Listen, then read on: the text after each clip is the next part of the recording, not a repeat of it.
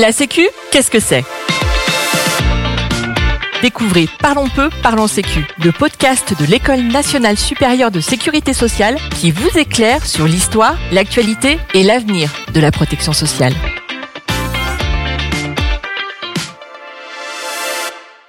Dans cet épisode, nous recevons Julien Damon, enseignant à Sciences Po et HEC et conseiller scientifique de l'EN3S. Julien Damon, bonjour. Bonjour. Aujourd'hui, nous allons aborder le thème de la conciliation entre vie familiale et vie professionnelle et explorer son lien avec la sécurité sociale. Et tout d'abord, que peut-on dire de l'histoire et des objectifs de la politique familiale? Ah, Je vais commencer par un quiz que je vais me faire à moi-même, mais ça va laisser un peu de temps pour réfléchir. Quel est donc l'objectif de la politique familiale, au moins du point de vue des, des Français aujourd'hui? Faisons un quiz. Est-ce que c'est lutter contre les inégalités? Est-ce que c'est de soutenir la fécondité, soutenir la natalité? Est-ce que c'est troisième possibilité de concilier vie familiale et vie professionnelle? Je laisse un peu de temps, tic-tac, tic-tac, pour que les gens qui nous écoutent réfléchissent.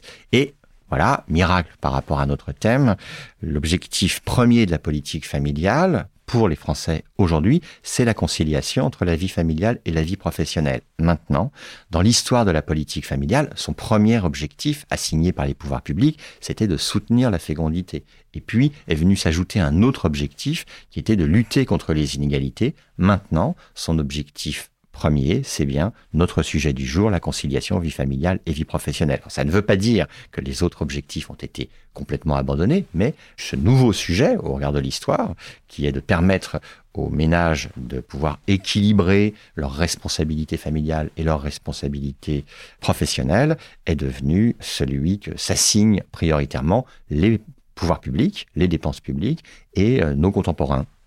Et alors, quel est le rôle de la sécurité sociale à ce sujet? Bah, Concrètement, c'est aujourd'hui, objectivement, dans les chiffres, le premier rôle de la branche famille de la sécurité sociale, puisqu'il y a plusieurs branches à la sécurité sociale, l'une d'entre elles, incarnée par les caisses d'allocation familiale, CAF, c'est de traiter de la conciliation vie familiale, vie professionnelle, principalement sous l'angle de l'accueil des euh, jeunes enfants, très jeunes enfants, les 0-3 ans. Pour l'illustrer, ces caisses d'allocation familiale dépensent moins en allocation familiale, cette prestation particulière qui s'appelle l'allocation familiale, que en prestation pour l'accueil du jeune enfant. Alors les techniciens diront que c'est pas tout à fait exact, mais si je le dis en termes un peu plus euh, bureaucratiques, si on ajoute les dépenses de financement des parents et des équipements de type crèche, eh bien, les CAF dépensent plus que pour ce qui leur donne leur nom, c'est-à-dire les euh, allocations familiales. Et puis, plus généralement, puisque la politique familiale, ce n'est pas que les CAF, même si elles en sont le navire euh, amiral, avec les collectivités euh, territoriales, principalement les communes, avec l'État, avec les conseils départementaux aussi, et avec les associations, eh bien, vous avez une politique principalement de petite enfance, qui est devenue la politique clé de la politique familiale. Et donc, expliquez-nous quelle est l'offre et quels sont les besoins. Alors, je me centre sur la petite enfance.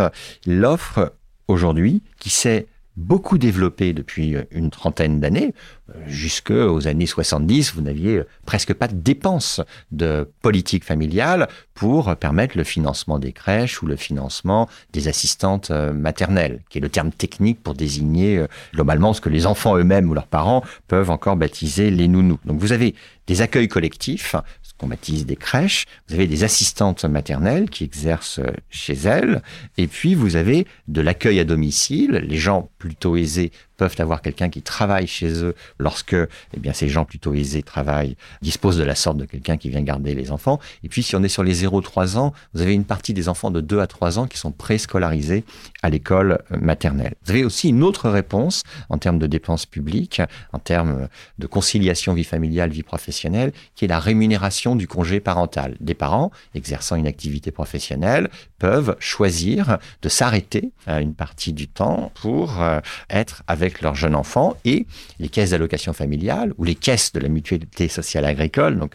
les caisses de sécurité sociale, peuvent euh, financer forfaitairement cet euh, arrêt de travail. Forfaitairement, ça veut dire que c'est la même rémunération pour tout le monde. Concrètement, si on prend tous les 0-3 ans aujourd'hui, eh bien 60% d'entre eux bénéficient euh, d'un accueil, et bénéficient leurs parents bénéficient d'une dépense de sécurité sociale. 20% de ces enfants sont dans ce qu'on baptise des établissements d'accueil du jeune enfant, baptisons ça plus simplement des crèches. Un tiers de ces jeunes enfants, ces petits enfants, sont chez une assistante maternelle la journée quand les parents travaillent. 4% sont à l'école maternelle, donc là ce sont les plus âgés, des 0-3 ans. Les plus âgés ce sont les 2-3 ans. Et puis 2% sont gardés par des salariés euh, à domicile. Si on ajoute environ 15% de ces enfants qui ont un parent qui bénéficie de la rémunération d'un congé parental, eh ben vous arrivez à, à la louche, 75% des enfants pour lesquels vous avez une réponse en termes de sécurité sociale, qualifions-le de la sorte. Ça veut dire que vous avez encore pas mal de besoins. D'une part, ben, il y a 25% des enfants pour lesquels il n'y a pas euh, de, dépenses. ça ne veut pas dire que pour tous les enfants, il doit y avoir de la dépense, mais il faut aussi avoir à l'esprit que beaucoup de parents ont une réponse, par exemple une assistante maternelle, alors que eux voudraient une crèche ou vice-versa. Donc, il demeure euh, un nombre très conséquent d'enfants pour lesquels des efforts euh, doivent être faits. Ce nombre très conséquent, bah, il se chiffre en centaines de milliers, mais euh, il est bien compliqué de dire très précisément ce qu'il est. Quand on a dit qu'il se chiffrait en centaines de milliers, on voit bien que même si des progrès ont été faits, même si des efforts conséquents sont consentis, eh bien, il y a encore à faire.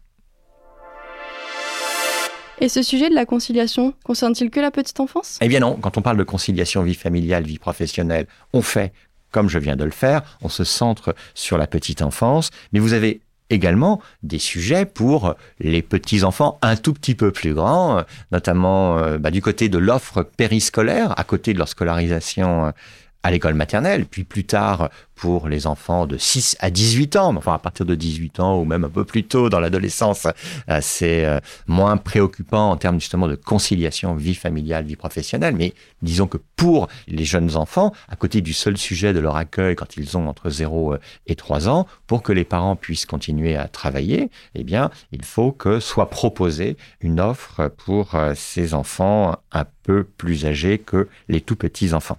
Vous avez aussi le sujet, par exemple, des enfants malades, pour lesquels existent des solutions, des prestations qui euh, viennent soutenir les euh, parents qui souhaitent rester euh, auprès d'eux.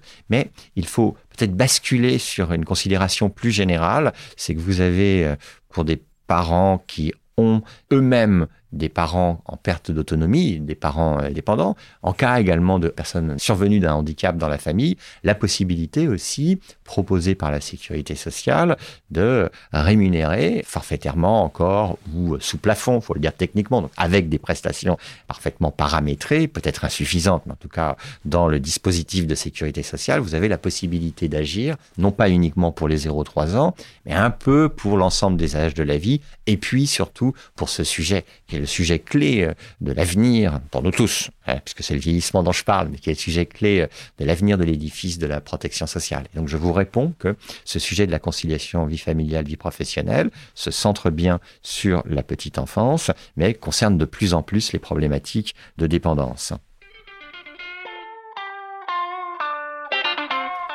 Aujourd'hui, le sujet se concentre sur le thème de la petite enfance avec un service public de la petite enfance. Mais de quoi parle-t-on? Alors d'abord, ça existe déjà, le service public de la petite enfance. Ça existe déjà sous des formes atténuées par rapport à ce que l'on veut développer. Ça existe déjà parce que les conseils départementaux ont une responsabilité, c'est de mettre en place une obligation. Et cette obligation, c'est de développer un service de protection maternelle et infantile. PMI, qui, entre autres activités, a la responsabilité d'agréer les crèches. Une crèche ne peut pas ouvrir s'il n'y a pas cet agrément. Vous, aussi une responsabilité, c'est d'agréer les assistantes maternelles que l'on évoquait euh, tout à l'heure, après un certain nombre d'heures euh, de formation.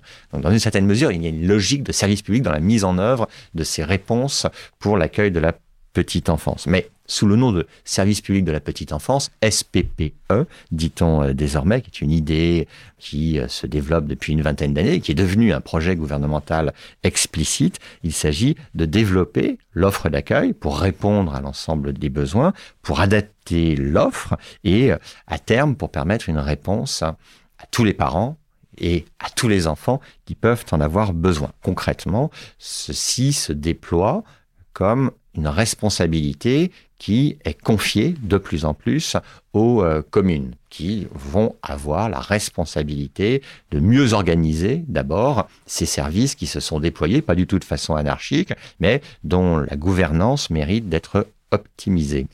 Et pour finir, quels sont les principaux dossiers pour avancer sur ce SPPE Il y a une question de fond qui ne sera jamais parfaitement tranchée, c'est fait-on de l'accueil de la petite enfance pour les parents, c'est-à-dire pour qu'ils travaillent, ou le fait-on pour les enfants, parce qu'il faut une offre de qualité qui leur permette de s'épanouir et d'être accueillis dans de bonnes conditions. Pourquoi ce sera jamais tranché? Parce que la réponse est bien évidemment les deux. Ceci dit, aujourd'hui, de plus en plus, on se préoccupe du développement qualitatif de l'offre.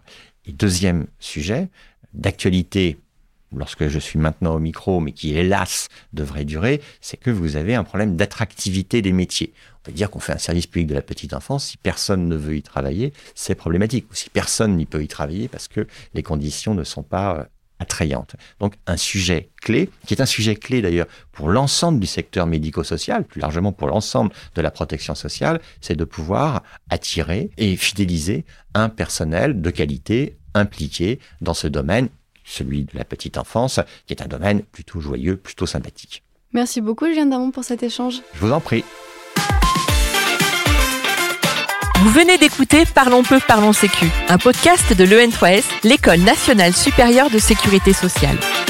Retrouvez prochainement un nouvel épisode pour décrypter ensemble les enjeux de la protection sociale.